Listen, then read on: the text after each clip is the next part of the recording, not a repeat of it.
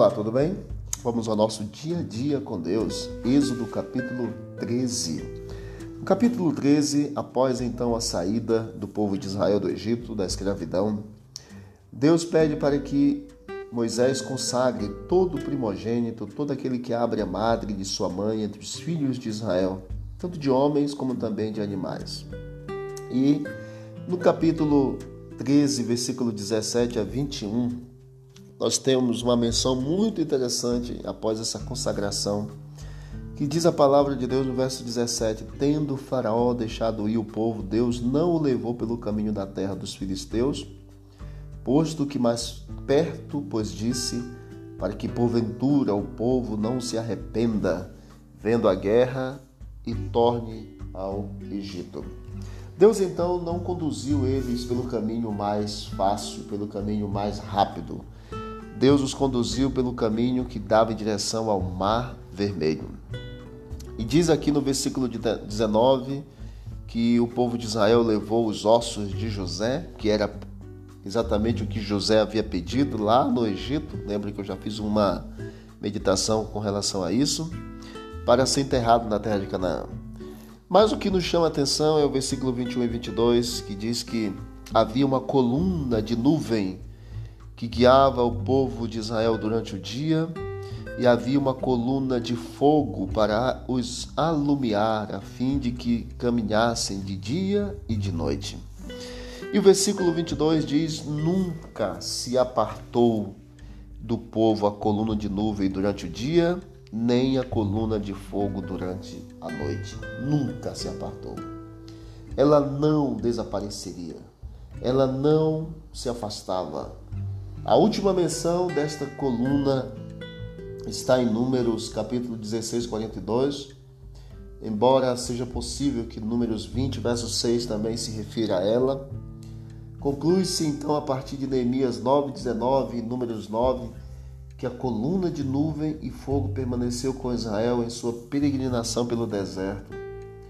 Como nós não temos menção dela no livro de Josué, depois da, do Pentateuco aqui de Deuteronômio, pode ter desaparecido exatamente antes da travessia do Jordão, no final já dos 40 anos da caminhada de Israel pelo deserto até chegar em Canaã. O fato de a coluna de nuvem ter permanecido com Israel em sua jornada, que foi longa, mesmo quando o povo era infiel, assegura que Deus não abandona seus filhos na peregrinação. Promessa de Jesus, queridos, a cada um de nós e aos discípulos é eis que estou convosco todos os dias até a consumação dos séculos. Nunca faltou a ninguém disposto a ir aonde ele ordena. Não existe circunstância na vida em que Deus se retire de cada um de nós. Ele está presente nas noites mais escuras de miséria, descontentamento, bem como nos dias mais iluminados de felicidade e sucesso. De fato, precisamos dele à noite, quando estamos cientes de nossa, nossas necessidades, mas talvez mais ainda durante o dia, quando somos propensos a confiar em nós mesmos. A coluna visível não pode ser mais vista, mas entenda que a presença de Deus pode ser sentida na experiência dos indivíduos, da igreja, das nações. Bendito é o homem cujos olhos não estão demasiado obscurecidos para discernir a direção do Senhor. A mensagem de hoje é muito clara para você. Nos dias mais iluminados, Deus se faz presente. E nas noites mais escuras, mais difíceis de serem vividas, de miséria e descontentamento, Deus também está com você. Você está passando pelo dia claro e iluminado ou você passa pela noite escura de miséria?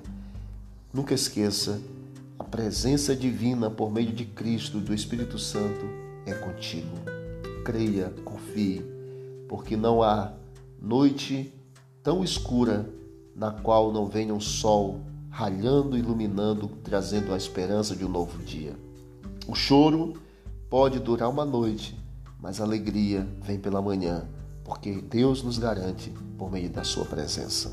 Que Deus abençoe você, a sua vida, a sua família e lhe proteja das pestes e dos males deste mundo, em nome de Jesus.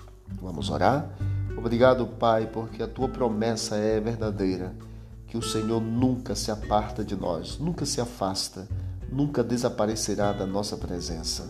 O Espírito Santo está conosco, nos conduzindo, e que por mais que tenhamos noites escuras de miséria, que o Senhor nos conceda o raiar do sol de um novo dia, trazendo a esperança da presença do Senhor.